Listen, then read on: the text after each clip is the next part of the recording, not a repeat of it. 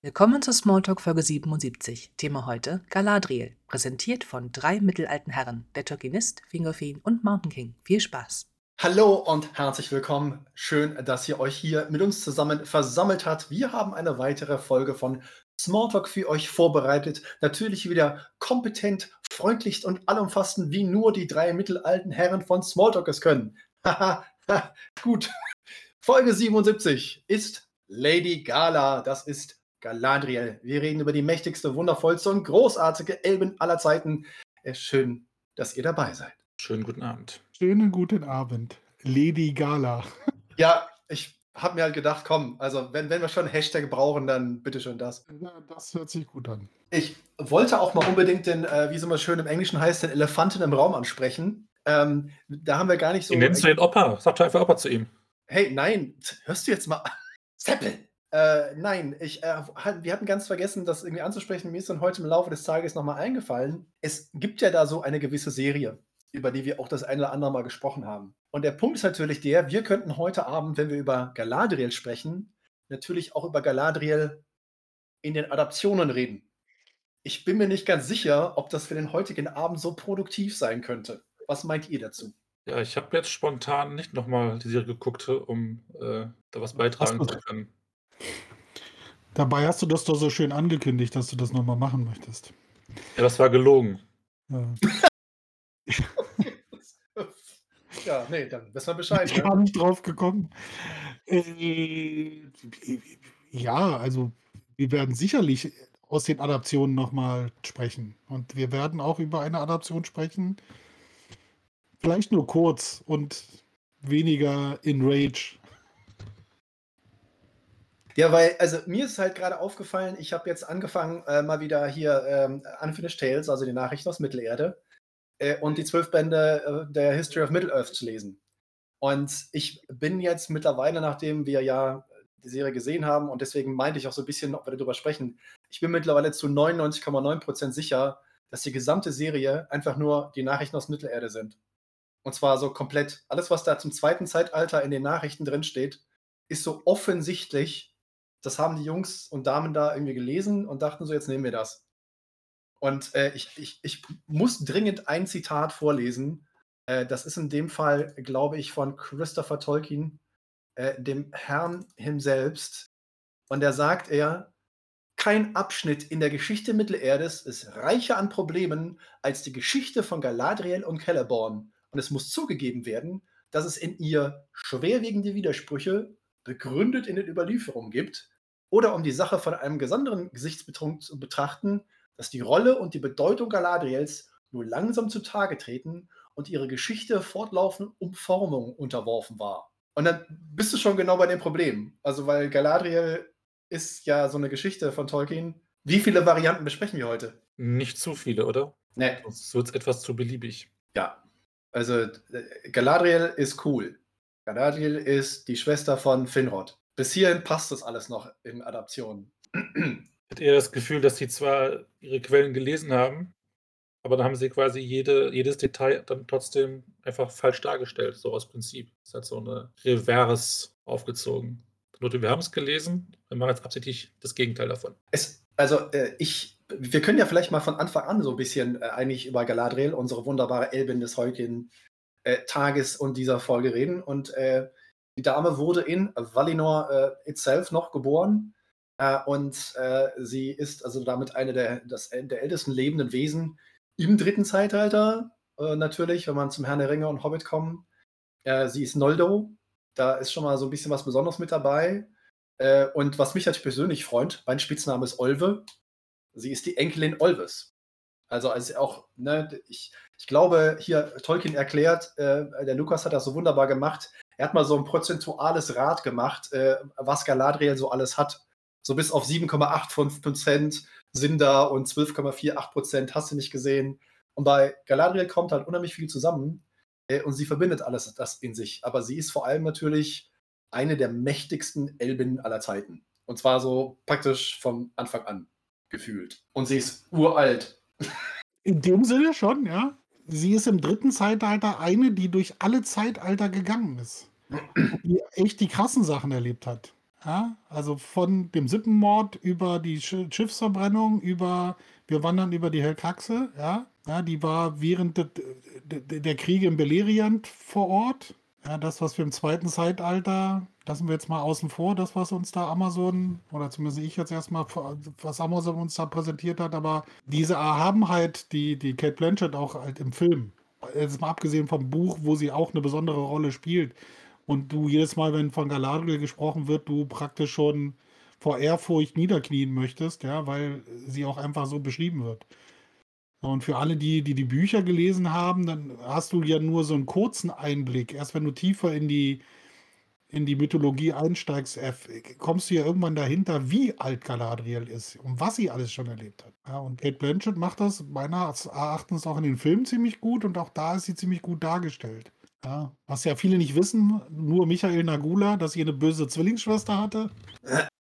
Weißt du, um eins der ersten Kontroversen mal so aufzunehmen, weißt du, wie manche Leute sie gesehen haben oder was auch manche Leute geglaubt haben, was sie für Wissen über den Herr der Ringe und über Tolkiens Welt haben.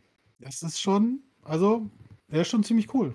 Also du hast das ja eingangs gesagt, eigentlich, eigentlich könnten wir es ganz kurz machen. Sie ist die coolste Elbin. Ja, man hat manchmal das Gefühl, dass äh, diese ganzen äh, Fragmente, die noch übrig geblieben sind, wie von ihrem persönlichen Hofpoeten geschrieben wurden, weil sie eigentlich in jedem einzelnen Satz als ultimativ gut wegkommt. Also sie ist halt die athletischste, die stärkste, die hochgewachsenste, die schönste, die weiseste, die geschickteste hat die geilsten Haare von allen Elben in ganz Valinor. Und äh, eigentlich ist sie hinter Fëanor somit der, der heißeste Elb, der da rumläuft. Es gibt, glaube ich, keine Eigenschaft, wo sie nicht irgendwo auf Platz 1 liegt, wenn man da Wettbewerb machen würde. Ich finde das ein bisschen verdächtig, wenn ich ehrlich bin. Ja, und vor allem, was ja auch noch äh, gerade bei ihr äh, ja auch so eine Rolle mitspielt, sie hat ja auch äh, diese verschiedensten Namen. Also ich meine, generell kennt man sie hauptsächlich als Galadriel, aber sie hat natürlich auch äh, Namen von Mutter und oder Vater erhalten und einer davon ist nämlich richtig Eleanor Nerven und das äh, heißt ja nichts anderes als äh, Man Maiden, was darauf hinausweisen will, sie ist die größte äh, Noldo, die es jemals gegeben hat. Also sie soll, glaube ich, irgendwas im Bereich von knapp 1,90 oder so gewesen, gewesen sein. Pi mal Daumen. Äh, und äh, dass sie ja vor allem sportlich, athletisch bei den ganzen äh, Wettkämpfen und Spielen in Valinor immer mit vorne mit dabei war. Ähm, und das heißt also nicht nur, dass sie, dass sie wie man dann später irgendwie weiß, all diese Pläne und Weisheit und Diplomatie und hast nicht gesehen, sondern die hat auch richtig Arsch getreten. Ähm, das heißt halt, wenn irgendjemand angekommen ist und meinte, komm, wir machen mal hier ein bisschen, keine Ahnung, wir spielen Ball. Ich habe keine Ahnung, was mein Valinor so alles hat, so ein Freizeit. Ja gut, also ich meine Bogenschießen und keine Ahnung, solche ja. Sachen, ne? aber so ein bisschen zwischendurch. Papierschiff halt, bauen und mit Steinen bewerfen. Ganz groß. Ihr Ding. Ja. Ganz ihr Ding und da war sie halt ganz weit vorne weg und hat halt andere Jungs halt richtig äh, alt aussehen lassen. äh, und äh, da muss man halt sagen, dass äh, Galadriel einfach in vielerlei Hinsicht äh, in all diesen Dingen mit dabei war. Und es ist ja auch ein Punkt, der immer wieder gerne erwähnt wird. Da war sie auch weit vorne dabei und das war ihr Stolz. Also so, so dieses Ding, dass Galadriel natürlich, wenn wir so im dritten Zeitalter Herr der Ringe und Hobbits sie sehen, da ist dann so diese, diese weise Führerin, die zurückblickt und Ratschläge erteilt und Geschenke von großer Macht und Nutzen und so verschenkt und keine Ahnung irgendwas. Und wenn du dann mal zurückguckst ins erste Zeitalter, so die Jahre der Bäume, weil sie hat die Bäume ja noch gesehen, dann siehst du dann so, ja, nee, aufs Maul, Galadriel hüpft durch die Gegend, macht irgendwie Schwert und keine Ahnung was.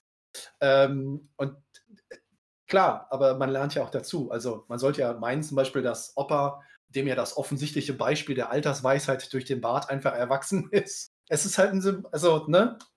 Aber Galadriel konnte halt irgendwie gefühlt alles. Und das ist halt schon hart, wie Seppel sagte. Ne? Da muss man ein bisschen misstrauisch werden. Man kann hier kurz erwähnen, dass Galadriel keinen Bart hat. Das ist, glaube ich, wichtig, dass man das allen Leuten mitteilt. Ja. Ich sehe auch unseren Merchandise-Shop irgendwann mal, wenn er jemals kommen sollte, da steht dann irgendwann Hashtag ohne Bart. Ich weiß nicht, wie das tragen soll. Aber gut. Ja, ja, wenn wir das tragen, das ist ja keinen Sinn, also. Darauf ein Reis ja. Kölsch. Ja. Hau rein. Oh Mann. Das macht ein bisschen Krache. Wunderschön. Der kleine Suffkapier. Muss er sich jetzt noch einen Reis drauf einhelfen. Ja, aber das ist ja, wir sind ja immer Produkt unserer Erfahrungen. Ja. Und äh, Hayo hat das ja schon geschrieben. Sie, sie hat alle Myst, äh, äh, Mythen und Legenden live erlebt. Ja, wenn heute Lieder gesungen ja. werden von Beren und Luthien oder von, äh, vom Untergang Belerians, ja, über äh, der, der Aufstieg der, der, der Menschheit, das, das letzte gemeinsame oder die, das letzte Bündnis, ja, äh, wie Bruchteil die letzte Insel in der freien Welt war, als Sauron fast ganz Mittelerde unterworfen hat. Das ist, sie war dabei.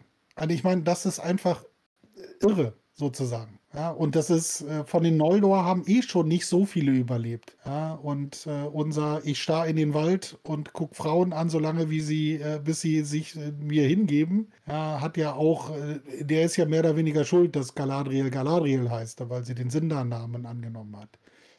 Oder im Sindarin den Namen hat jetzt. Und äh, deswegen ist es für mich absolut nachvollziehbar, dass sie im dritten Zeitalter genau das ist, was sie da ist. Ja, und äh, die braucht auch nichts fürchten. Ja? Jeder Ork, der da rumrennt, ist ja nur noch ein Abklatsch seiner selbst aus, den, aus dem ersten und zweiten Zeitalter. Oder besser gesagt aus dem ersten Zeitalter, du die ersten Rotten, die da rumgerannt sind. Ja? Keine Ahnung, ob die äh, auch Balrogs live gesehen hat. Ja? Wir wissen nicht, ob sie, ob sie immer nur in Sicherheit äh, praktisch während der großen Schlachten war oder ob sie aus der Ferne mal zugeschaut hat. Und es sei denn, du weißt mehr, Marcel, aber.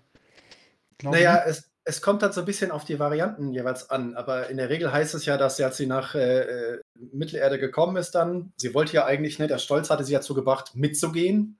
Sie hat ja beim, bei, der, bei dem ersten Kinslaying, also in Alqualon, da hat sie ja die Teleri verteidigt, weil sie ja Teil Teleri ist, natürlich.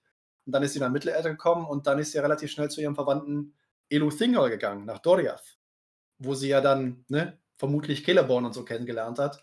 Äh, und da hat sie sich dann im Endeffekt aus diesen Sachen mehr oder minder rausgehalten.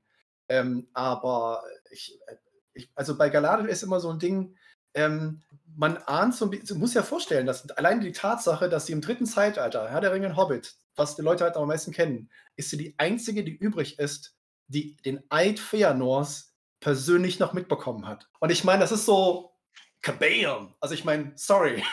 weißt du, alle reden drüber, schreiben Bücher, singen da, damals vor vergangener Zeit und sie so, yo, ich war halt dabei, ne? Das ist halt schon. Das, wäre, das wäre, wenn heute einer erzählen würde, ich war bei der Bergpredigt dabei. Ja, ja, ja, ja. Also verhältnismäßig, ich war dabei, äh, wo Mohammed äh, praktisch sein, das erste Mal aufgetaucht ist. Weißt du, in allen Ver Ver Verglich Ver Vergleichen, ja. Oder ja. ich weiß noch, wo Buddha in der Höhle gesessen hat und dummes Zeug gelabert hat, ja.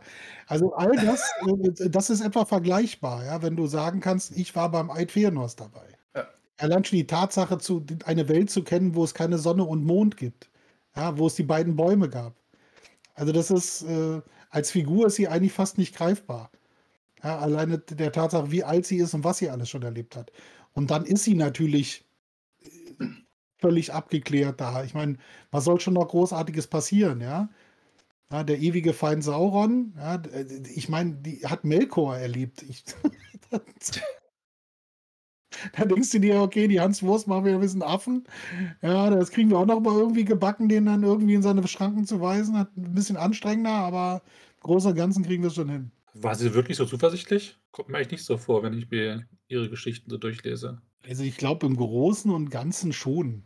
Dass das nicht einfach wird, ja. Aber ich glaube, sie war schon also je, nach, je nach Version beteiligt sie ja überhaupt nicht an, den, an dem Kampf gegen Morgos, weil sie das für komplett aussichtslos hält, ohne die Unterstützung der Valar äh, das, das ja. hinzukriegen. Doriath nur. steckt ja, glaube ich, irgendwie vor, dass man einfach das, den, diesen Landstrich verlässt und sich woanders irgendwie verschanzt. Auch natürlich ja. keiner hört, weil die Rest der Nolle zu stolz ist, um das äh, selber so einzusehen. Ja. Und so eine richtig überaktive Rolle nach dem Fall von Morgos, wenn dann Sauron zurückkommt, spielt sie ja auch nicht. Sie durchschaut Anatar und sagt hier, dem bitte nicht trauen, aber hört keiner auf sie, dann geht es halt woanders hin und sagt, ja gut, wenn ich nicht, äh, mir nicht also, zuhören, dann kann ich es auch, kann auch äh, woanders hingehen. Das ist ja, also sie ist, sie ist, gibt schon ab und zu Rat, aber so ein aktiver Player ist sie äh, bis zum Schluss eigentlich eher nicht. Es, es kommt halt darauf an, was du jetzt mit aktiven Player meinst. Also sie ist halt, sie ist halt tatsächlich langfristige, sie ist langfristige Strategin.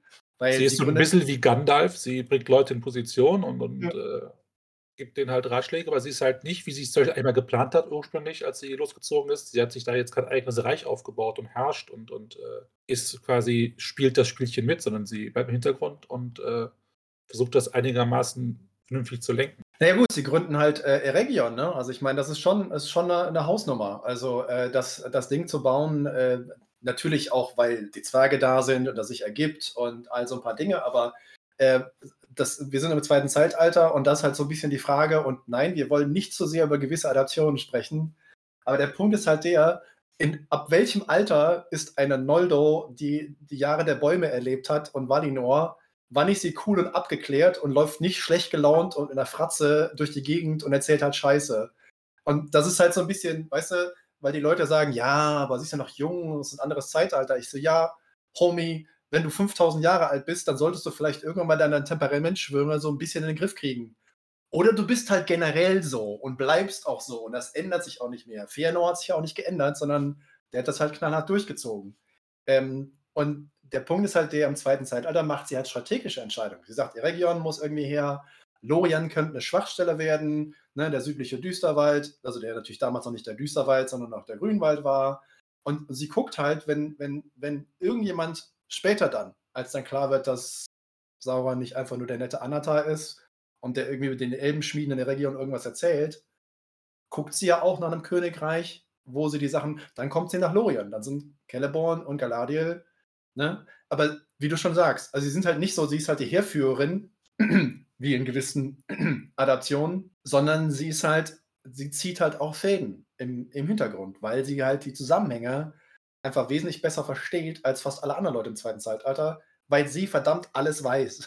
Also ich meine, hat die halt alle kennengelernt. Für sie sind das halt Kollegen und Kolleginnen, die in Valinor rumgelaufen sind. Sie kennt jeden. Und das ist, Deswegen, ohne wie gesagt darauf rumreiten zu wollen, deswegen finde ich es halt schwierig. Es wird auch ganz klar gesagt, Sauron war ihr Erzfeind und deswegen hat sie sich darum gekümmert. Zweites Zeitalter, ne? alles klar. Aber ich finde, dass sie strategisch und vor allem sehr, sehr langfristig denkt. Das ist zumindest mein Eindruck. Kommt darauf an, welche Version man natürlich nimmt. Ne?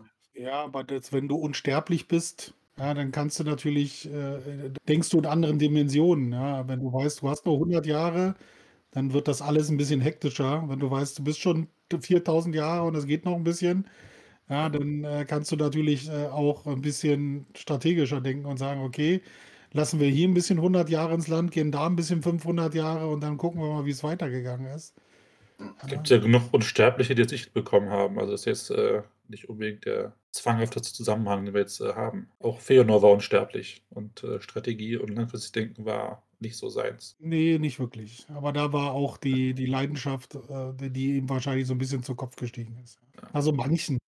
Die, die gottverdammt heillose Überschätzung seiner eigenen Kräfte. Also, ich meine, was, was halt, was ihr ja schon gesagt habt, es ist dieses, Galadriel hat irgendwann erkannt, in zumindest in einigen der Fassungen, ähm, gegen, gegen einen Wala wie Morgoth, äh, gegen Melkor, können die halt, ist unmöglich sie können nicht. Die Elben, die da hinkommen und auch die Menschen, die da irgendwann vielleicht mithelfen, sie haben gegen Morgoth keine Chance. Das geht nur mit der Hilfe der Valar. Und das hat sich ja ganz offensichtlich als Wahrheit erwiesen äh, und sie hat damit recht behalten. Gleichzeitig kannst du natürlich sagen, ja toll, wenn du, wenn du so argumentierst, dann kannst du ja alles sein lassen. Das ist ja alles Schwachsinn. Also, ne? Und dann hättest du aber natürlich diese ganzen großartigen Geschichten und die fünf großen Schlachten und das erste Zeitalter, wäre halt nicht so spannend geschrieben worden von Tolkien wie, da wäre es halt so, ankommen, oh, keine Chance. Was machen wir jetzt? Hm, Telefonanruf oder irgendwie, ne?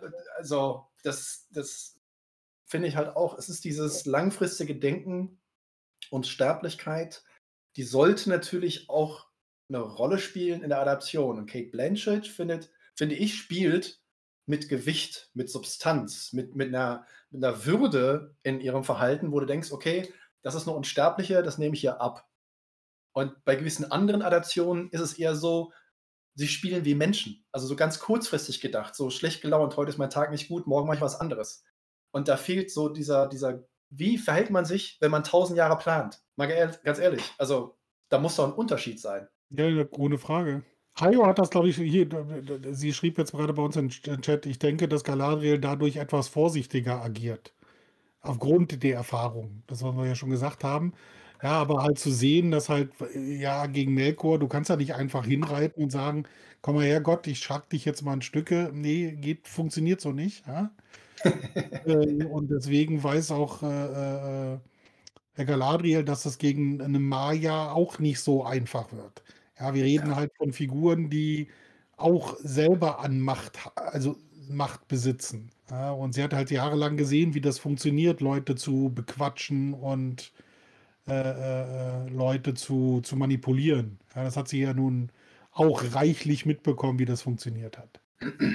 Ja, ich, muss halt sagen, also ich, wenn mich jemand zu Galadriel fragt halt also früher, ne, bevor jetzt, die die letzte Adaption gekommen ist, konnte man immer sagen, es gibt eine mächtige und stärkste und überhaupt Elbin, die alle anderen locker wegfegen kann und ne, Nummer 1, keine Diskussion, Galadriel.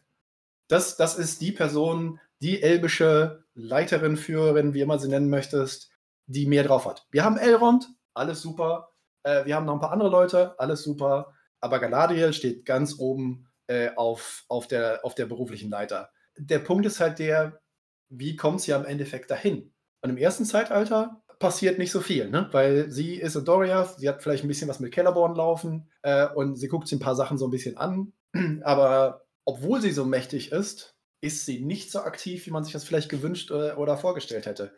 Und das Ich finde ich so vermute mal, das liegt einfach daran, dass Galadriel zu spät entstanden ist in in in Tolkiens Gedanken. Das hast du ja eingangs ja erwähnt, dass die Geschichte widersprüchlich ist und dass sie erst im Laufe der Zeit dahin geformt ist, wo sie dann im Herr der Ringe dann auch steht tatsächlich. Und wenn diese Figur Galadriel in seinen ersten Entwürfen noch nicht präsent war bei Tolkien, sondern erst quasi dann 30 Jahre später er festgestellt hat: „Hey, so stelle ich mir diesen Charakter vor“, und dann aber nicht mehr es geschafft hat, das dann einzubauen in seine älteren Versionen. Dann haben wir diese Diskrepanz zwischen einerseits einer sehr mächtigen Person, die halt mit die Älteste ist, die dann äh, rumkreucht und fleucht und die eigentlich viel mehr hätte beeinflussen müssen, aber jetzt nicht geschrieben. Und welche Version ist jetzt die richtige? Nehmen wir die, in der wir wirklich was wissen, was wirklich geschrieben wurde, oder Ja. stellen wir uns vor, was hätte geschrieben werden müssen, wenn es tatsächlich, äh, geschrieben worden wäre? Ich glaube, da haben wir jetzt ein Ähm, kleines Dilemma, oder? Ja, also das Dilemma ist definitiv und natürlich ich habe ja die Nachrichten aus Mittelerde haben wir ja schon erwähnt und dass es ja da sehr viel an Material über Galadriel und Celeborn gibt. Ähm, und, ne, ist 1980, bevor Christopher Tolkien die History of Middle-earth geschrieben hat. Der hat angefangen, der Verlag wollte wahrscheinlich auch mal gucken, können wir so 'n Buch mit so zusammengestückelten Materialien irgendwie also, würde sich das verkaufen? Weil klar, Herr der Ringe, super erfolgreich, Hobbit, super erfolgreich, Silmarillion ist 77 rausgekommen, die Briefe noch so 'n bisschen mit dabei danach und die Biografie. Also, alles ganz smooth, aber so so 'ne wissenschaftliche Abhandlung, so mit Fußnoten und Bibliografie und lalala. Und, äh, wie wir ja heute wissen, es ist völlig kackegal, solange Tolkien draufsteht, machst du hier Ching, Ching, Ching, Ching, Ching, es läuft. Und die Unfinished Tales und der Erfolg dieses Buchs, das sofort auf die Nummer 1, ne, von allen Bestsellerlisten gesprungen ist, war halt, dass der Verlag gesagt hat: „Okay, wir machen dieses Riesenprojekt.“ Und was Christopher Tolkien 1980 wusste zu dem Buch, wie sich das entwickelt hat, hat sich ja so 'n bisschen verändert, aber das es gibt ein Zitat, das ist so geil. Das ist irgendwie so 43 Jahre später kannst du gerne mal, äh, alle Fans und und, äh, Leute, die irgendwie dissen, die von wegen: „Ah ja, Galadriel in der Adaption ist voll Kanon und überhaupt.“ Und und Christopher Tolkien schreibt: „Voneinander abweichende Versionen brauchen nicht in jedem Fall unter dem Gesichtspunkt betrachtet zu werden, die Frage der Priorität zu klären. Mein Vater als Autor oder Erfinder kann in solchen Fällen nicht immer vom Aufzeichner alter Tradition unterschieden werden, die in mannigfachen Formen über unterschiedliche Personen und durch lange Zeitalter weitgereicht wurden. Als Frodo, äh, in Lorien Galadriel traf, waren mehr als 60 Jahrhunderte vergangen, seit sie nach dem Untergang Beleriands nach Osten über die Blauen Berge gingen. Anführungsstrichen, hierüber gibt es 2 Meinungen und welche die richtige ist, wissen nur jene Weisen, die jetzt verschwunden sind. Fuck you, Diskussion über wer jetzt hier Recht hat. Weißt du? Und Ja. Christopher Tolkien so: „La la la la la, ich bin der wissenschaftliche Player.“ Und damit ist eigentlich fast jede Diskussion völlig alberner Unsinn, so gefühlt. Aber aber ihr müsst natürlich darauf achten, er fügt natürlich, typisch wie das so ist, zu diesem Punkt ein, voneinander abweichende Versionen brauchen nicht in jedem Fall und schon ist wieder der ganze alles die Büchse der Pandora ist auf und wir reden drüber: „Ja, aber meine Galadriel ist geiler als deine Galadriel.“ Ja. Ich stelle mir grad so 'n Quartett also, wenn sich Leute noch daran erinnern können, was Quartetts waren, ja, stelle ich mir grad mit nur Galadriel vor, ja. Grade 1925, Galadriel 1937, Galadriel 1945, Galadriel vor, Galadriel nach, mit Celeborn, ohne Celeborn. Ja. Ja klar, oh geil, das ist eine super Idee. Ein Quartett aus den verschiedenen Galadriels. Das wäre natürlich auch eine geile Idee. Ja. Ich meine, eine von diesen Geschichten ist ja, sie ist so wunderschön und ihre Haare blenden das Gold ne, der Vanya und ein Hauch von Silber irgendwie. der Tele- Alles kommt zusammen, ihre Haare sind so schön, dass Feanor persönlich, the man himself, Mr. Silmaril, äh, zu ihr sagt so, äh, könnte ich mal ein paar Haare von dir haben? Und sie sagt halt dreimal nein. Und äh, es, es gibt auch da natürlich ein Zitat, äh, muss mal gerade gucken, ob ich das finde. Ähm, genau. Äh, wo sie halt sagen, dass sie sich, als er das dritte Mal äh, das Nein von ihr bekommt, äh, ihr für alle Ewigkeit nicht freundlich gesinnt war. Und es gibt das, die schöne, das Original ist, they were unfriends forever. Und das ist so ein geiles Wort, weißt du, unfriends. Nicht friends, sondern unfriends. Und dafür mag ich halt Tolkien, dass er solche Sachen damit reinbaut. Und dann halt Jahrzehnte, Jahrhunderte, Jahrtausende Zeitalter später kommt irgend so eine kleine komische zwergische Knackwurst an und sagt zu ihr, ja, also ich würde ja so einen Bergkristall so in alle Ewigkeit, hätte gerne ein Haar. Und sie so, sie hat mir drei gegeben. Weißt du, und der Gedanke, dass Galadriels Haare so schön sind, dass dadurch Feanor die, Gedank die Idee bekommen hat, die Silmarillion zu erschaffen, ist halt schon, also da musst du schon ein bisschen was drauf haben. Ne? Auf dem Kopf, ja. Hm? Macht Sinn, mit Glatze wäre das nicht so einfach. Ja. Und dann wir kurze Haare, ja. äh, wenn wir wieder über die drei Haare sprechen, müssen wir immer noch über diese krude Theorie aus äh, dem Elbenwald-Festival sprechen. Nee, müssen wir nicht. Es ist absolut nicht nötig. Haben wir oft genug gemacht. Ja, Okay, lassen wir es weg. genau. Ah. Ja, das ist aber auch eine schöne Szene mit, mit, mit, mit Gimli und mit Galadriel. Ja, ich weiß, also das ist im Buch ja, glaube ich, genauso wie im Film, äh, dass er diese, diese Panik, dass er da gar nicht hin will. Also diese Urangst oder diese Urrivalität zwischen den Zwergen und den Elben. Ja, und dann so, nee, da verschwinden Menschen oder da verschwinden Leute und die kommen nie wieder und ja, und auf einmal so, ups, Welchen Schriftsteller hast du bitte schön, der drei Zeitalter der Welt vergehen lässt, um einen Kreis, also wirklich einen Kreis zu schließen zwischen den, den Kriegen und, und den Verbrechen im wahrsten Sinne des Wortes zwischen Zwergen und Elben aus dem ersten Zeitalter?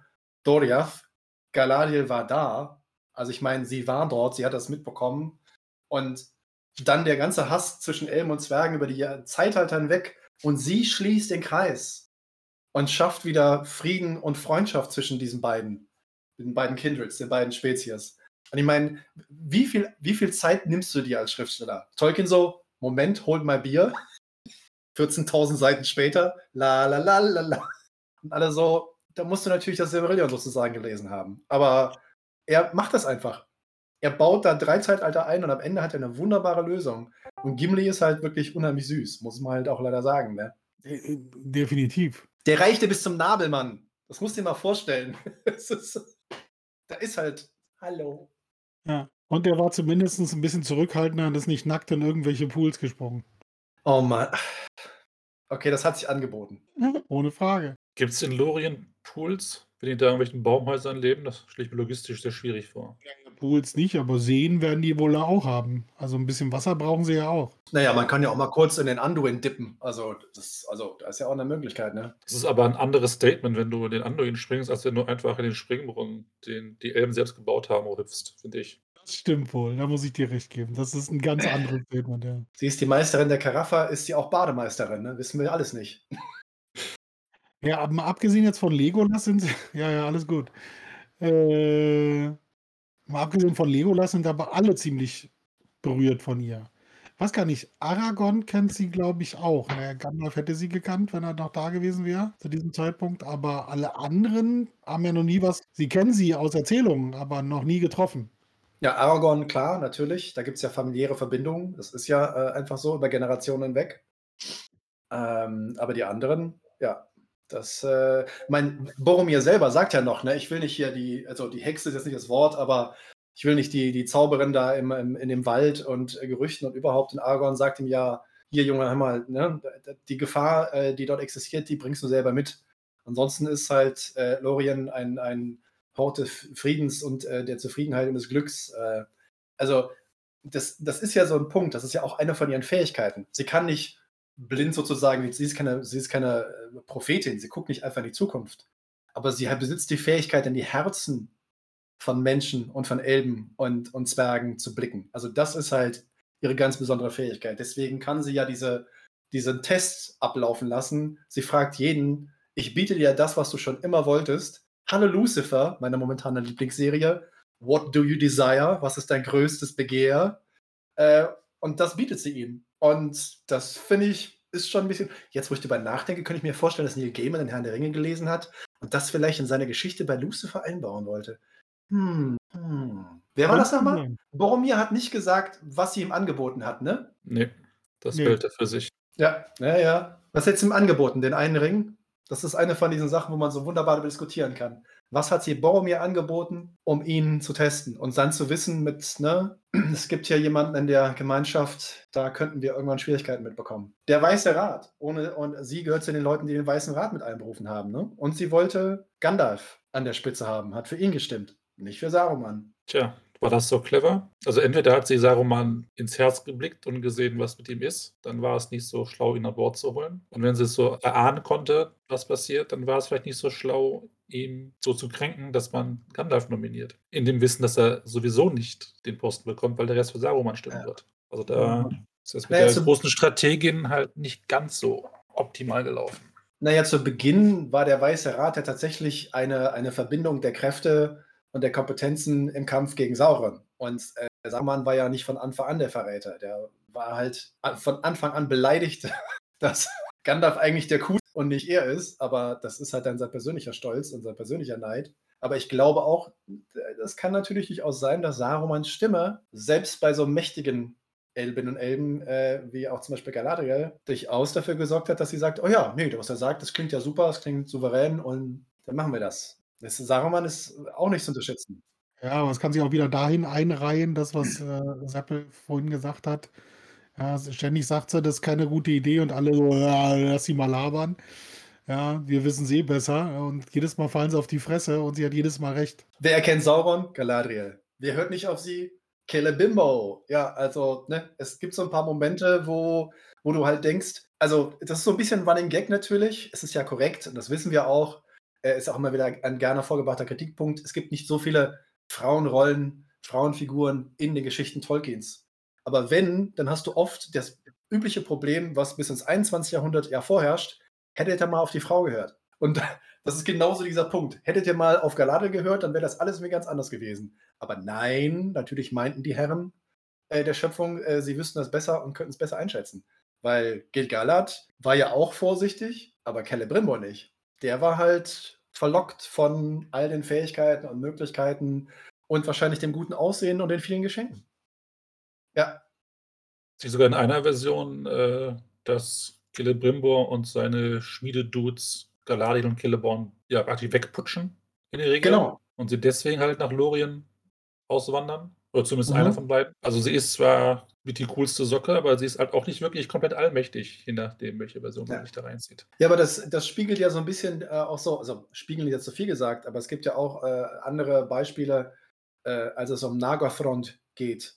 Äh, und äh, Finrod Felagund ist ja irgendwie der König. Und dann sitzen aber so ein paar Jungs, ein paar Söhne Fëanors mit dem Königreich und äh, pushen am Ende auch gegen ihn. Also er geht ja dann ne, los hier mit Beren und er übernimmt seine Aufgabe und anstelle hier äh, das einige Königshaus zu behalten, mehr oder minder ja, wird er mehr oder minder vertrieben und äh, da haben halt auch ein paar Leute im Hintergrund die Grundlagen gelegt unter den ganzen intelligenten Elbinnen und Elben in Nagothrond und machen halt genau das Falsche. Und äh, ja, also es ist keine Demokratie. Ne? Und keine Dem also Demokratie offensichtlich in dem Sinne schon, die anderen haben mehr Stimmen. Aber es wäre halt schön in Demokratie, wenn ein paar vernünftige Entscheidungen getroffen werden könnten. Problem haben wir ja bis heute. Ich kann auch, ich kann auch das in der Adaption, der letzten Adaption, super gut verstehen, wenn du halt Jahrtausende immer wieder den Leuten sagst, Junge, das ist schlecht, der ist mies, ich erkläre euch warum, hier sind die Tatsachen und alle so, ja, nee, Galadriel, alles cool, ist super, ne, hast irgendwie hübsche blonde Haare, aber wir hören jetzt gerade mal nicht zu, dann kann man schon mal extrem sauer und schlecht gelaunt sein. Und dann erklärt es natürlich einige der Verhaltensweisen äh, in der neueren Darstellung. Weil dann willst du halt einfach Schwert in die Hand nehmen, auf ein Schiff steigen und Leute halt umhauen. Könnte man argumentieren. Ja, ist aber nicht ganz so lückenlos, wie das äh, die Adaption gerne hätte, Leider. ohne da jetzt ins Detail zu gehen. Ja. Es ist ja auch äh, ein, ein wirklich ein schöner Punkt und da sind halt, wie gesagt, die Nachrichten aus Mittelerde so ein spannendes. Also können wir nur wärmstens empfehlen, die Nachrichten von Mittelerde mal in die Hand zu nehmen und da die Geschichte von äh, Galadriel und äh, Celeborn äh, sich anzuschauen. Da gibt es halt eben auch zum Beispiel den Hinweis darauf, nach dem ersten Zeitalter und dem Untergang Belerians und da die Frage kam, welche von den Elben und Elbinnen dürfen wieder zurückkehren nach Valinor, also dass die Verbannung sozusagen aufgehoben wird. Und Galadriel wird halt nachgesagt, dass sie die eine Person ist, die gesagt hat, nee, ich bin nicht so armselig, ich muss mir den Scheiß nicht antun, bloß weil die Balar mir hier so ein, äh, so ein kleines Geschenk machen, äh, muss ich das nicht annehmen und ähm, in Mittelerde geblieben ist. Das ist eine mögliche Variante und die kann dann natürlich in einer möglichen Adaption von einem Schiff springen und sagen, ja, nee, ist nicht so cool hier. Aber so funktioniert das halt nicht wirklich. Ja, ja, okay, ja, ja. Ihr Stolz ist halt nicht von der Hand zu weisen. Also ja, sie wollte nach Mittelerde, ne? Ja, aber das ist ja bei allen Noldor so. Ja, das sind halt die, das sind die, die, die, die, die ihren Stolz irgendwo ständig so vor sich hertragen, dass dann halt nur Chaos rauskommt. Bei, bei Feonor und dessen seinen Söhnen halt mehr, aber im Endeffekt hat das jeder Noldor. Ja, die sind alle äh, denn doch irgendwann durch ihren Stolz getrieben irgendwo in ihr Unglück gerannt. Ja, manche mehr, manche weniger. Und da kann man halt nur sagen, irgendwann wird Galadriel das verstanden haben, dass das okay, ja, am Anfang hat sie doch noch dieser Stolz, ja, sie hätte zurückkehren können, ja, sie hätte auch gar nicht erst mitgehen müssen. Ja, sie hätte ja auch in Valinor bleiben können. Ja, sie, ja. War, sie hat ja. nicht am, am, am Sippenmord teilgehabt. Ja, sie hätte ganz normal in Valinor bleiben können. Ja, aber nee, ja, die, die Eltern sind ja geblieben, die sind ja von Anfang an, haben sie gesagt, sie bleiben da. So, was macht sie? Nee, ich gehe mit, weil ich bin dann doch stolz. Und außerdem will ich äh, bei meinem Bruder bleiben. Ja, oder bei dem Teil. Hat ja mehrere Gründe gehabt. Also ja, äh, zum einen halt die Neugier auf dieses, auf dieses äh, Land, was ihnen eigentlich mal versprochen war und was sie dann aus Bequemlichkeit hinter sich gelassen haben. Dann halt die Wut auf Feanor und seine Söhne. Also zwei Motivationen nach dem siebten Mord hinterher zu laufen und ihm mal die Meinung zu geigen. Die Balrus kam schneller als sie, Pech gehabt. Und dann auch der Stolz natürlich, die, diese, dieser Wunsch, etwas Eigenem, was man, äh, ja, ein eigenes Reich zu haben. Ja. Wenn du das alles zusammenpackst, äh, dann hast du natürlich jemanden, der, der weiß, was Ehrgeiz ist, ist natürlich im Endeffekt auch den Einflüsterungen Melkors natürlich irgendwie erlegen, ne? der ja irgendwann dieser unterschwellige von wegen, die haben euch hier nur eingeladen nach Valinor, weil sie euch den Rest der Welt nicht gönnen. Ne? Ihr könntet ja eigene Könige und Königin sein.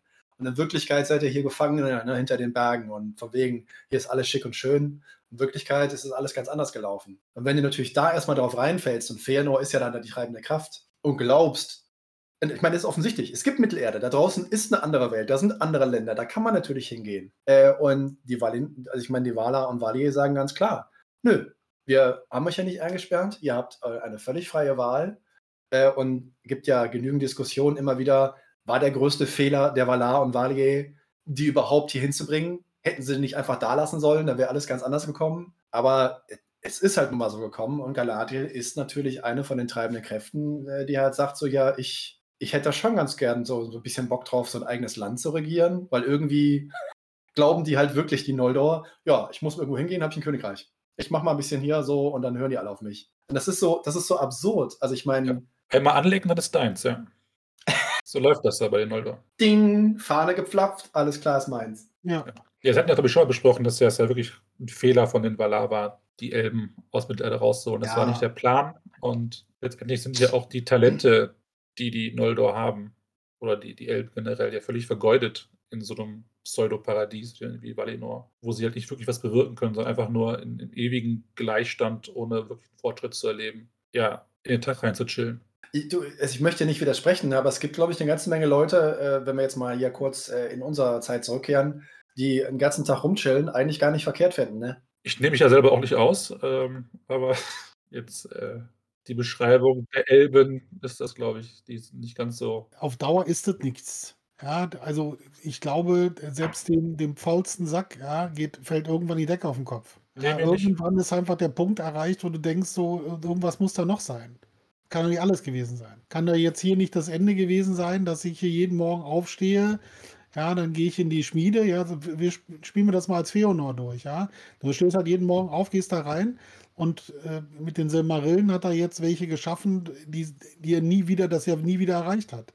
Der kann Also, nie was Besseres machen. Niemals. Richtig. So, und das heißt also, du stehst jeden Morgen auf, gehst in deine Schmiede, klopfst da auf irgendwas rum, aber was wirklich erreichen, wie, wie du es gesagt hast, Seppel, es ist nichts mehr zu erreichen. Ja, du hängst da rum. Ich meine, das ist alles toll, du musst dir auch nichts Gedanken machen. Ja? Ist Essen genug da, du hast ein Dach über dem Kopf, Wetter ist immer schön. Ja, jetzt ist mal kacke, dass die Valar halt so dumm sind, die, die beiden Bäume zu bewachen, ja, und äh, Melkor ständig unterschätzen, ja, bis zum Schluss. Dann irgendwann mal bei denen auch es Klick macht, ja, aber im Großen und Ganzen äh, hab- haben sie es ja gut da. Ja, es gibt ja nichts. Es ist ja alles gechillt da. Aber ich glaube, dass das irgendwann wird dir langweilig. Also auch wenn irgendwelche Leute erzählen, wenn du jetzt in der Lotterie gewinnen würdest, äh, dein, dein, dein Gehalt für 20 Jahre, du müsstest nie wieder arbeiten. Ja, das machst du so eine Woche, zwei Wochen, drei Wochen, vier Wochen und dann gibt ja Leute, die können das zwei Monate. Ne? Also, ja, ja, natürlich kannst du das auch. Du kannst du auch zwei Monate, ohne Frage. Aber irgendwann kommt der Punkt bei dir, wa- was mache ich jetzt hier eigentlich? Und dann wäre, selbst wenn du dann genug Geld hättest zu Ja, reisen geht, oder sonst was zu unternehmen, wär, wär ja, wär, würdest du dem ja schon ausbrechen, was die, Wa- was die, was die Elben in Valinor nicht hatten. Ich glaube, es geht weniger um, dass denen langweilig wird, sondern sie haben einfach keinen keinen Purpose, wie es im Englischen heißt, keinen Zweck. Also, was nutzt es hier? Du bist der heißeste äh, Schmied äh, ähm, der ganzen Welt, aber du brauchst eigentlich keine Werkzeuge, weil dir eh alles in den Mund fliegt von irgendwelchen dressierten Tauben, die die, die Weintrauben präsentieren. jetzt nicht unbedingt, also Langeweile ist. Das ist alles, das ist einfach alles ziellos. Also, ich glaube nicht, dass, sie, dass, es, dass denen darum geht, dass sie nichts mit anzufangen wissen, sondern das, was sie halt erschaffen können, hat keinen Zweck. Und darum geht es. also seit Opa das gerade erzählt hat, muss ich so lachen, weil ich innerlich jetzt überlege, wie Fernau morgens in die Schmiede geht. Weißt du, der hat so eine ganze Wand voll so mit Selbsthilfeplaketten, so gute Laune Motivationsplaketten. Ne? Schmiede das Eisen, solange es heiß ist. Oder hau dir nicht an den Finger, Ja. dann bist du ein glücklicher Schmied. Und das ändert meine Sicht auf das Silmarillion gerade erheblich. oh Mann, ey. Ja, dann machen wir so eine schöne Reality-TV-Serie draus, so, so RTL 2-Style mit Feen in der Hauptrolle. Ja. Ja, ich meine, wir Also- sehen es ja, sobald sie nach Mittelerde kommen, versuchen sie ja gleich Sachen zu erschaffen. Ja. Ja. Also in dem Fall äh, die Söhne Fingolfins, ja, oder die, die, die, jetzt mal der Sohn Fingolfins, der Turgon, der diese wunderbare Stadt Gondolin baut. Ich habe sie wieder untergebracht. Und äh, Nagothrond, ja, und diverse andere Bauten, die sie dahingestellt haben. Ja. Und, und halt auch diese Armeen, die sie aufstellen und auch ausstatten, da hat das plötzlich alles Sinn und Zweck. Ja, also du machst das für was. Ja, das ist natürlich richtig. Aber das ist, finde ich, jetzt gerade eine unheimlich äh, spannende Frage, auch für jede Form von Adaption. Also der Sinn und Zweck dieser we- jeweiligen Figur in ihrem Umfeld. Und äh, natürlich hat jetzt äh, Ringe der Macht äh, diese, diesen Sinn und Zweck. Galadriel ist die Feindin Saurons. Sauron ist die Bedrohung im zweiten Zeitalter. So wird sie aufgebaut. Ihr Ziel ist natürlich, ihn zu jagen, zu finden äh, und zu vernichten. Äh, alles super und gut. Aber meine Schwierigkeit ist natürlich, wenn du tatsächlich mal dann, was ja notwendig ist, um Spannung aufzubauen, Dramatik aufzubauen, äh, sie rennt da durch die Gegend, durch die Eiswüste, sonst irgendwo hin, alles gut. Aber die Mittel und Wege, die sie wählt, wie sie da hinkommt, ist halt, es, es wirkt halt so, so ein bisschen, als ob sie von heute auf morgen denkt. Das ist nicht jemand, der mit ein bisschen Überblick oder mit der Erfahrung der letzten Jahrtausende aus Valinor kommt, äh, so die Sache ein bisschen plant, sondern die ist halt ne- gefühlt irgendwie eine, eine, eine 16-Jährige, ähm, die heute einen schlechten Tag hat. Und wenn du mir nicht hilfst, Elrond, dann bin ich nicht mehr deine Freundin. Sie unterliegt den kreativen Einschränkungen der Drehbuchschreiber. Ich würde da jetzt nicht so viel reininterpretieren. Wenn du halt dein Drehbuch von Seite zu Seite schreibst, dann kann auch der Charakter nur so weit denken. Also, da würde ich jetzt ungern Ja. das als Grundlage ranziehen, um Galadriel besser zu verstehen. Ja. Aber generell ist es doch so, wenn man jetzt in die Bücher wirklich schaut und die, die Zeitlaste mit der Gründung von Eregion, ähm, sie hat ja sogar ne, ähm, ähm, hier am Evendem, also in der Nähe vom Auland, am See eine Zeit lang gewohnt hier mit Celeborn und dann irgendwann die strategische Entscheidung, wir gehen nach Lorien, übernehmen sozusagen das Königreich als Bollwerk, äh, dann gegen Dol Guldur und solche Sachen. Ähm, also da ist, da ist ja Strategie schon dahinter. Ich meine, wir sind uns ja, glaube ich, im Gro- Großen und Ganzen sind wir uns ja einig. Ja? E- Egal ob der verschiedenen Versionen. Ja? Wir sind uns, glaube ich, aber im Großen und Ganzen einig, dass sie schon strategisch mehr oder weniger versucht vorzugehen. Ja, sie versucht, es, äh, äh, da eine klarere Linie reinzubekommen. Oder zumindest wird sie sehr viel ruhiger mit den Jahren ja, und verständlich und organisiert halt alles. Ja, Also sie ist ja schon, ich glaube, sie erkennt die Bedrohung dessen, was in Dol Guldur ist, äh, schon relativ früh. Ja, bevor auch, wo alle anderen nur sagen, ja, ja, da ist irgend so ein Nekromant, der da rumhüpft. Ja, und ja, Nekromant, hm, wir sind uns nicht so sicher, ob das jetzt wirklich, wo kommt der jetzt plötzlich her? Ja, das ist auch, ich weiß nicht, wie es euch geht, das ist auch das erste Mal, dass es äh, so, so einen bösen Zauberer gibt. Ja, ja du, du als Böses kennst du halt nur Melkor, Sauron, ja, und äh, die Istari kennst du, ja, aber es gibt, also wie gesagt, helft mir, vielleicht habe ich das auch irgendwie aus meinem Gedankengang ges- gestrichen. Aber deswegen hatte ich auch bei der Adaption mit diesen komischen Priestern so mein Problem, wo ich gedacht habe, so kommen die denn jetzt her? Ja, ich kann mich nicht erinnern, je von sowas gelesen zu haben. Aber Marcel, du bist da deutlich belesener als ich. Ja, und dann dieser Nekromant, der war dann von, von vornherein so, ja, okay, wo soll der denn jetzt plötzlich herkommen? Ja, ist das irgendein Schamane, der aus Weithakat, Weithat, äh, nee, Haddad kommt? Oder wie heißt das? Nee, na, Fahrrad, Harad, Gott. Es, es gab ja auch den Hexenmeister von Angmar und ich weiß nicht, ob er schon so. Hexenmeister war, bevor er den Ring bekommen hat oder erst danach. Aber prinzipiell glaube ich schon, dass man da mit ein paar okkulten Riten und äh, ein paar YouTube-Tutorials da schon ein paar finstere Mächte beschwören kann, offensichtlich. Ja, Ich versuche das jetzt so und äh, ihr werdet mein wunderschönes Gesicht äh, nicht mehr sehen, sondern nur Bärte. Und du hattest, glaube ich, eingeleitet mit- damit, dass der Nekromant im Hobbit vorgekommen ist und wahrscheinlich Tolkien noch gar nicht vorhatte, da, daraus Sauron zu machen zu dem Zeitpunkt. Das richtig verstanden. Ja, genau. Also vor allem halt nicht Sauron in dem Sinne namentlich zu nennen, äh, sondern äh, nur mit diesem Nekromanten, mit diesem äh, nicht näher bestimmten Namen halt zu arbeiten. Aber äh, natürlich äh, ist äh, Sauron erwächst natürlich irgendwann aus dieser Rolle und äh, im Herrn der Ringe kriegt er natürlich dann seine, äh, seine volle äh, Bandbreite an Möglichkeiten. Also das ist natürlich, äh, Sauron ist halt schon eine ziemlich coole Sau. Ja, kann man so sagen. prinzipiell sind wir uns da, glaube ich, einig, schon, oder? Dass sie schon, Marcel, Marcel hat das ja eingangs gesagt, das ist schon das coolste Elbenwesen da mit dem Mank ist, was wir aus dem Herr der Ringe kennen. Und auch aus dem Hobbit. Weil die, die Weitsicht, mit der sie da handelt, äh, ein bisschen aufwiegt gegen das, was wir aus früherer Zeit von ihr kennen. Ich bin nicht ganz so überzeugt, wenn ich ehrlich bin. Also sie soll halt die coolste und, und heißeste von allen sein, aber ihr misslingt ja auch einiges im Laufe der Jahrtausende. Deswegen ist das für mich nicht die absolut überragende Lichtgestalt. Und man kann auch drüber streiten, ob nicht Elrond und Gil-galad und vielleicht auch Girdan wesentlich mehr Einfluss gehabt haben als Godariel selber im zweiten Ja, aber ob Zeitalter. der, Aber das kann auch daran liegen, dass einfach sie entstanden ist in Tolkiens Kopf zu dem Zeitpunkt, wo es dann zu spät war. Sie in diese Geschichten, die wir halt nur aus Fragmenten kennen, aus, aus äh, Versionen, die gar nicht dafür gedacht waren, irgendwann gelesen zu werden von, von der Öffentlichkeit, dass sie da halt nicht in dem Umfang auftaucht, wie Figuren, deren Konzept schon vorher feststanden. Das ist natürlich auch, auch ein bisschen tragisch. Also ich glaube schon, dass es interessant geworden wäre, eine Galadriel zu, zu, zu sehen in den Geschichten, die halt wirklich ähm, dem entspricht, was wir gerne hätten. Naja, sie macht ja schon auch so ein paar Kleinigkeiten. Ich glaube, das steht auch in den Nachrichten aus Mittelerde. Äh, der Ritt der, der Rohirrim, als sie noch keine äh, Rohirrim waren, nämlich als äh, Eol äh, zur Rettung äh, von äh, Gondor reitet. Also als die, die Nordmänner und Nordfrauen da aus dem Norden kommen und auf dem äh, Kellerbrand halt äh, ne, verhindern, dass Gondor da richtig einen auf den, auf den Hintern kriegt. Und da reiten sie ja, müssen sie ja an Lorien vorbeireiten. Und merkwürdigerweise, ganz magischerweise, taucht so ein riesiger Nebel auf, der alle Rohirrim, diese 7000 Leute, wie viele immer das sind, halt komplett verbirgt, sodass Dol Guldur auf der anderen Seite äh, sie nicht sehen kann.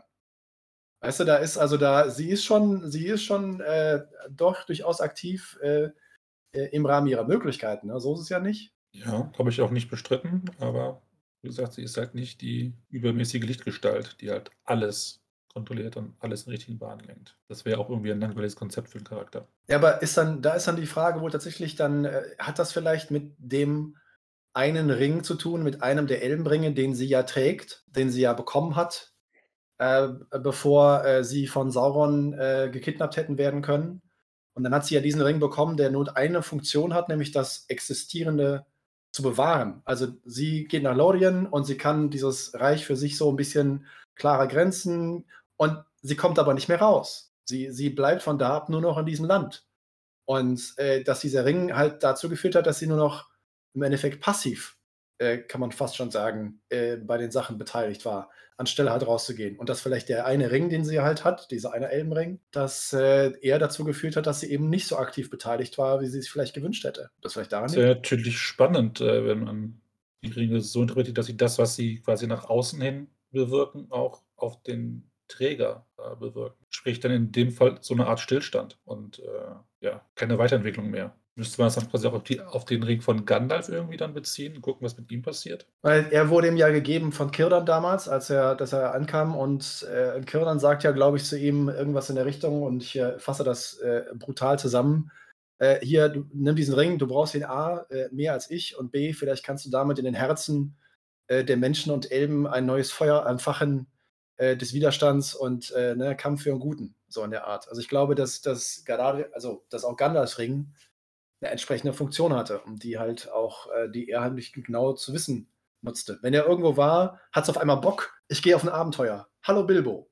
Mhm. Und ich glaube, dass, ja. äh, dass der Ring tatsächlich äh, in dieser Richtung entsprechend gewirkt hat. Da müsste man sich halt fragen, was hat es für Elrond getan? Weil er ist ja der dritte Ringträger. Äh, und äh, ne, was macht, macht er damit? Ja. Ich meine, sie hält lange auch im Herr der Ringe halt einen sicheren Hafen für Reisende. Also in dem Fall eher mit für Elben und hat ja dadurch, dass sie so nah an Goldur, ich kriege es nicht mehr zusammen. Dol Guldur. So, jetzt habe ich es hingekriegt. Und deswegen kann sich Sauron ja am Anfang auch noch nicht so sehr ausbreiten. Ja, und da noch mehr Unfug machen, obwohl der Düsterwald natürlich schon mehr in, in, in, vom Bösen belegt wird.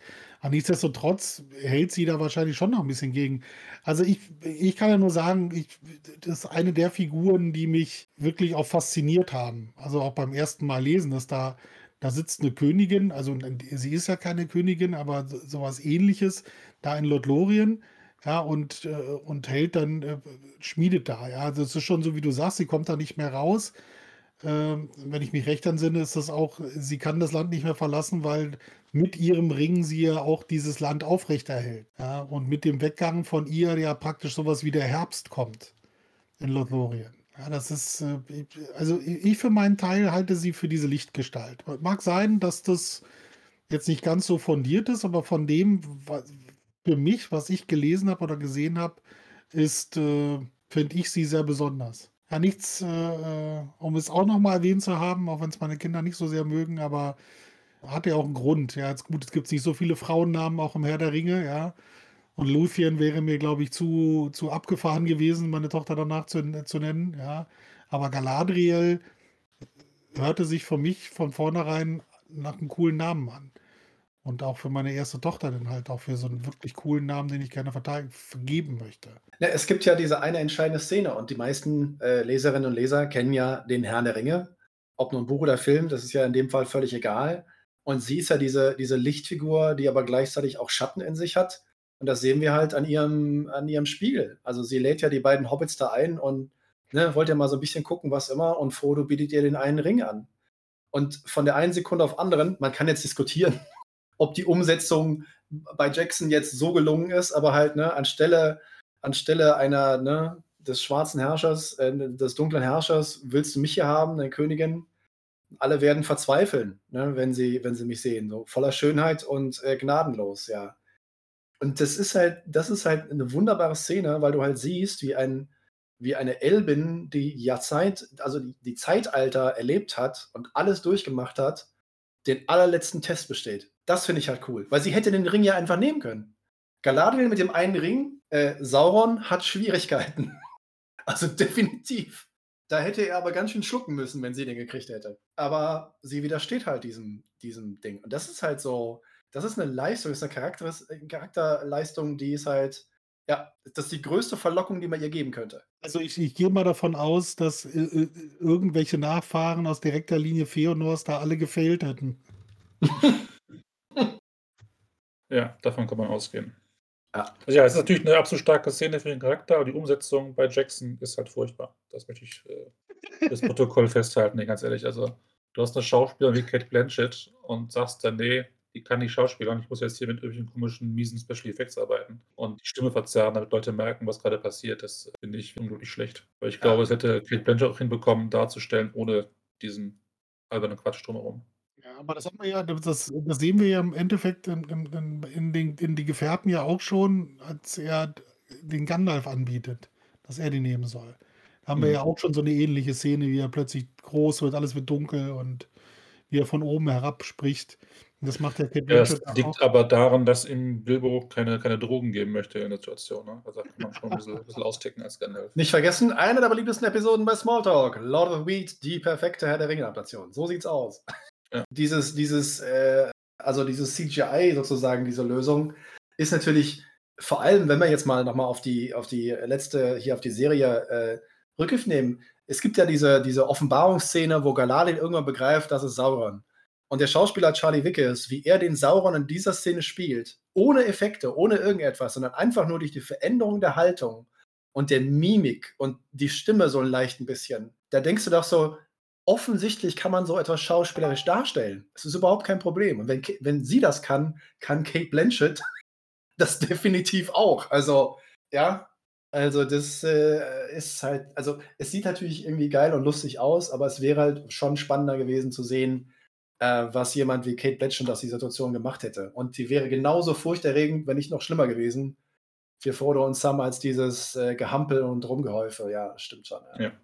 Aber wie gesagt, abgesehen davon äh, ist das natürlich einfach ein schöner, schöner Bogen für den Charakter selber, für Galadriel, dass sie die, die loszieht, um irgendwie Macht zu erlangen, am Ende die Macht ablehnt, weil sie erkannt hat, dass sie das auch selbst nicht weiterbringen würde. Eine sehr gute, vielleicht auch äh, ein, ein gutes Ende für äh, die heutige Folge. Äh, Die Erkenntnis, dass, wenn man so viel Macht angeboten bekommt, es vielleicht schön wäre, dass man sie nicht mi- missbraucht. Ne? Ja, aber Ja. es ist aber auch ein gutes Zeichen und das ist ja auch mehr oder weniger Galadriels Begründung, also zumindest verstehe ich sie so, dass Macht korrumpiert. Weißt du, Boromir ist ja eigentlich auch kein schlechter Charakter. Ja, er will diesen einen Ring benutzen, um was Gutes zu machen, aber schlussendlich äh, würdest du, würdest du aber, würdest du doch kippen. Weißt du, du würdest doch wieder diese Macht für dich selbst nutzen. Weil was ist denn, wenn du diese Macht besitzt? Ich meine, wir haben vorhin über ganz kurz über das, Leben der Elben in Valinor gesprochen. Ja, du, du bist in, äh, äh, du bist in, in, in du, du, du hast diesen einen Ring, ja, du besiegst du Sauron, weil das sollte dann kein Problem sein. So, und was machst du denn dann? Du hast die Macht, alles zu beeinflussen. Und dann korrumpiert das. Dann macht irgendwer was und du denkst dir so, hm, ja, okay. Ja, Das ist, ja, das ist natürlich so eine, eine äh, tatsächlich philosophische Frage, die ja auch, auch Tolkien aufgreift und mit der Figur der Galadriel ja auch, wie ich finde, äh, relativ deutlich beantwortet. Ich meine, ich würde jetzt gerne wieder aus meiner Serie Lucifer äh, gerne wieder ein bisschen äh, zitieren, weil wenn du Gott wärst, was würdest du tun? Ne? Also wie würdest du Welthunger beenden, Kriege beenden, lalala, irgendwas? Und dann hast du halt in der Serie natürlich Gott, der da auch wirklich rumläuft und sagt, ja, nee, so funktioniert das halt nicht. Weil Menschen haben halt einfach, den, den kannst du ja sagen, hier. Und da bist du wieder bei der Matrix, ne? da hast du den nächsten Bogen geschlagen. Die erste Matrix war perfekt, alles war schön und die Menschen waren unglücklich. Und dann stehst du da und denkst dir so, das ist unsere Spezies, Mann. Das ist unsere Spezies. Was, was soll da draus werden? Wenn die Leute nicht einfach zufrieden sein können. Aber es geht halt nicht.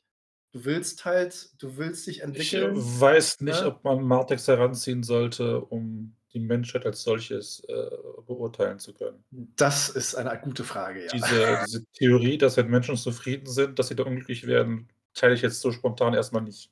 Da muss ich dir widersprechen. Also, du bist deine Meinung, alles gut. Ja, aber ich für meinen Teil finde, dass das das nahezu perfekt beschreibt.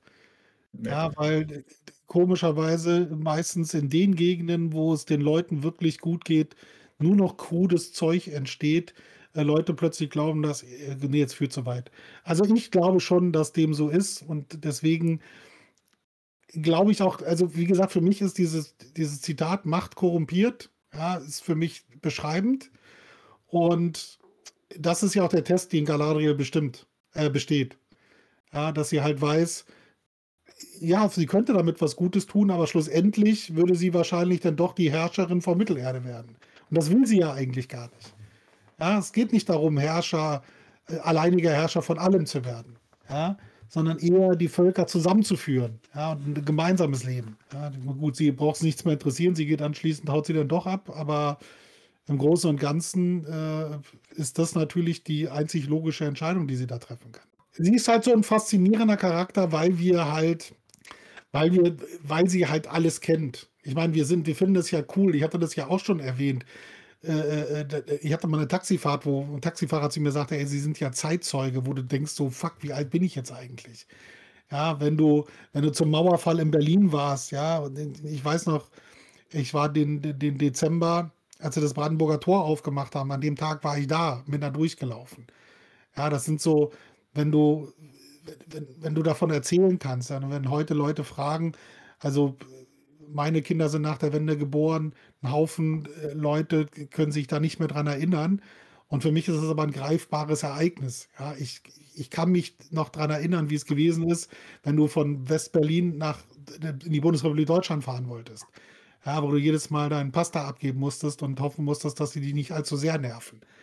Ja, und deswegen weiß ich nicht, vielleicht ist das für mich auch nochmal eine besondere Faszination, die dieser Charakter halt ausmacht, der an vielen Orten oder Stellen war oder Geschichte miterlebt hatte, die wir zum Teil so mögen. Also Seppel jetzt nicht so sehr, wenn es um die Elben geht, aber,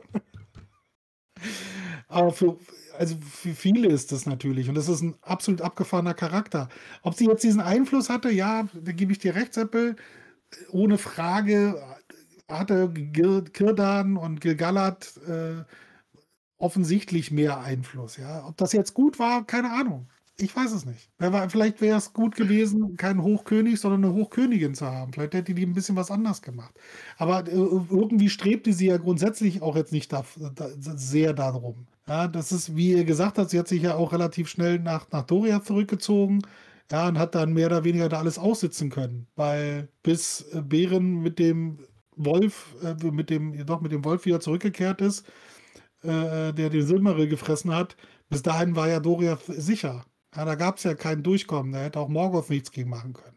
Das ist vielleicht auch die, ist vielleicht auch die Frage, ne? weil sie natürlich in Doriath war, weil sie dort, jetzt nicht das falsche Wort, aber wenn man jetzt mal plump sagen würde, sie war halt untätig im ersten Zeitalter, hat äh, dann gesehen, was passiert, wenn man nichts tut und hat dann sich entschieden, im zweiten und dritten Zeitalter natürlich mehr zu machen, mehr einzugreifen, mehr zu, und wenn es halt das Fädenziehen im Hintergrund ist, aber trotzdem, ich glaube, ich glaube, die Erkenntnis mit dem, was mit Beleriand passiert ist, und wenn so ein Kontinent mal kurz versinkt und äh, der Wut, äh, der Zorn der Valar über uns alle hereinbricht, dann sollte man sich vielleicht ein bisschen bemühen, was zu tun. Also ich glaube, da hat sie auch, äh, das war eine, eine, bittere Lektion für sie, zu sehen, dass alles, was, was halt sicher war, keine Chance, wird vernichtet, wenn du nicht was tust. Ja. Um eine kurze Frage zu beantworten, die im Chat aufgetaucht ist. Äh, doch, für einen Jungen hätte ich auch einen Namen gehabt. Ja, und ich bin auch bis heute ganz froh, dass ich keinen Jungen habe, aus verschiedenen Gründen. Ja, aber der hätte tatsächlich als dritten Namen Feonor bekommen. Und wenn ich mir überlege, ich hätte so einen Feonor. Feonor? Wie geil! Oh, ich glaube, ich bin mir nicht ganz sicher, ob ich das. Feonor, Feonor, komm her, gib mir den Hammer. Feonor, lass den Hammer. Nein, nicht, nein. Man nimmt eine Schaufel in den Sandkasten, keinen Hammer. Gib mir den Hammer, finde ich gut. Ja. Schön. Ja, das das das, was ja Hayao vorhin geschrieben hat, auch. Ja, das ist das greift das ja auch auf, dass sie dass sie wie du gerade gesagt hast, sie hat es halt bitter lernen müssen. Das hätte das hätte sie halt echt bitter lernen das hat sie bitter gelernt, wie das ist, wenn man, äh, vielleicht auch so so so impulsiv praktisch, äh, da vorgeht. Ja, das hat sie ja halt erlebt. Ja, sie als sie in Mittelerde angekommen sind, war Feonor schon dahin, ja, weil er gedacht hat, das er kann das ganz alleine von Überheblichkeit. Ja, ihr Onkel äh, reitet, äh, um mit ihm zu kämpfen und verliert halt auch. Ja, ihr Bruder verrottet irgendwann in, in dem Gefängnis, ja, und selbst Togons Gondolin, was lange ver verloren, also nicht gefunden wird, versteckt ist, fällt halt auch irgendwann, ja. Sie merkt halt, dass das so nach und nach geht alles den Bach runter. So, und dann, okay, wie, wie, wie, wie verhalten wir uns und wie geht das, ja? Und dann erlebt sie den gleichen Blödsinn im Endeffekt mit Eregion ja nochmal, ja. Der, sie, Iridium wird zerstört, ja, weil äh, die Leute halt wieder nicht hören, ja, weil da einer, das hatten wir, das hattest du ja vorhin schon so schön gesagt, ja, das Anatar sah halt gut aus, hatte ein bisschen was drauf, ja, und Killebrimbor war dahin. Und zack, es, äh, in aller Marsch. Am Anfang ist alles irgendwie schick, ne, alles schön, die ersten paar Jahrhunderte, erstes Zeitalter, die Elben haben alles im Griff, die Noldor machen sich da breit, alles läuft, Doriath läuft, alles ist super. Äh, und am Ende, äh, ja, Pech. Zweites Zeitalter, Gilgalad, Lindon, alles schön, wir bauen die Regeln auf, alles schön, super. Äh, ja, und wieder alles kaputt. Und es ist halt jetzt, jetzt wo wir so drüber sprechen, denke ich so, ey, Alter, was für ein Scheiß. Du, weißt du, du weißt, du hast Ahnung, du hast Bescheid. Du kannst den Leuten sagen, hier, das ist das Problem, das ist der Typ, der macht damit nichts. Und es hört niemand auf sie. Das ist halt echt hart. Ja. Ja, wer kennt das nicht, ne? Man sagt schlaue Dinge und keiner hört drauf. Ich würde jetzt eigentlich ganz gerne sagen, Title of your Sextape, aber das passt irgendwie nicht, ne? Bei dir vielleicht nicht. Und ich denke, das sind die äh, abschließenden Worte für die heutige Folge. Schön, dass ihr dabei wart. Da kommt es abrupt, aber passend, wie du gerade gesagt hast. Ja, in dem Sinne, noch einen schönen Sonntag und wir hören uns in einer Woche. Bis bald. Ciao. Alles klar, bis dann, schönen. Abend noch. Danke, dass du dir diese Folge Smalltalk angehört hast. Wir hoffen, sie hat dir gefallen. Wenn du dich über unseren Podcast informieren möchtest, kannst du das gerne über unsere Social Media Kanäle tun. Du findest uns auf Facebook und auf Instagram als Smalltalk und auf Twitter als Smalltalk Pod wie in Podcast. Dort findest du auch immer den direkten Link zu unserem Discord-Server, auf dem du live mit dabei oder dich mit anderen Tolkien-Fans austauschen kannst. Am meisten freuen wir uns natürlich über ein Like oder ein Gefällt mir oder noch besser, du abonnierst uns beim Podcast-Anbieter deines Vertrauens. Das hilft uns nicht nur auf unserem Weg zu Ruhm und Reichtum, sondern es bietet uns auch die Möglichkeit, mehr Leuten Mittelerde näher zu bringen. Vielen Dank im Voraus und vielleicht hören wir uns ja schon bald wieder. Eine neue Folge wird jeden Dienstagabend hochgeladen. Wir freuen uns auf jeden Fall.